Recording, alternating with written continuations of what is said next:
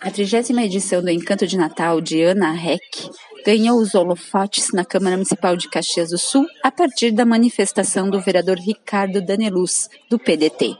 O parlamentar divulgou o evento que vai de 4 a 26 de dezembro de 2021, convidando a comunidade a curtir a gastronomia, a encenação do nascimento de Jesus, a vila de presépios, a árvore de Natal repleta de luzes, a chegada do Papai Noel a Igreja Iluminada e também os shows que estarão disponíveis.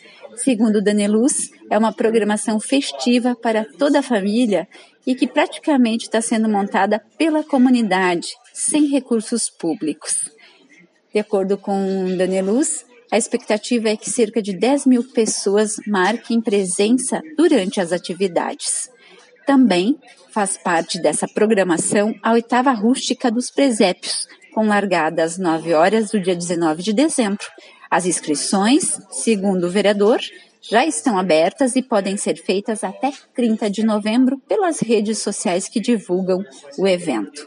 Da Assessoria de Comunicação da Câmara Municipal de Caxias do Sul, repórter Vânia Marta Speiorim.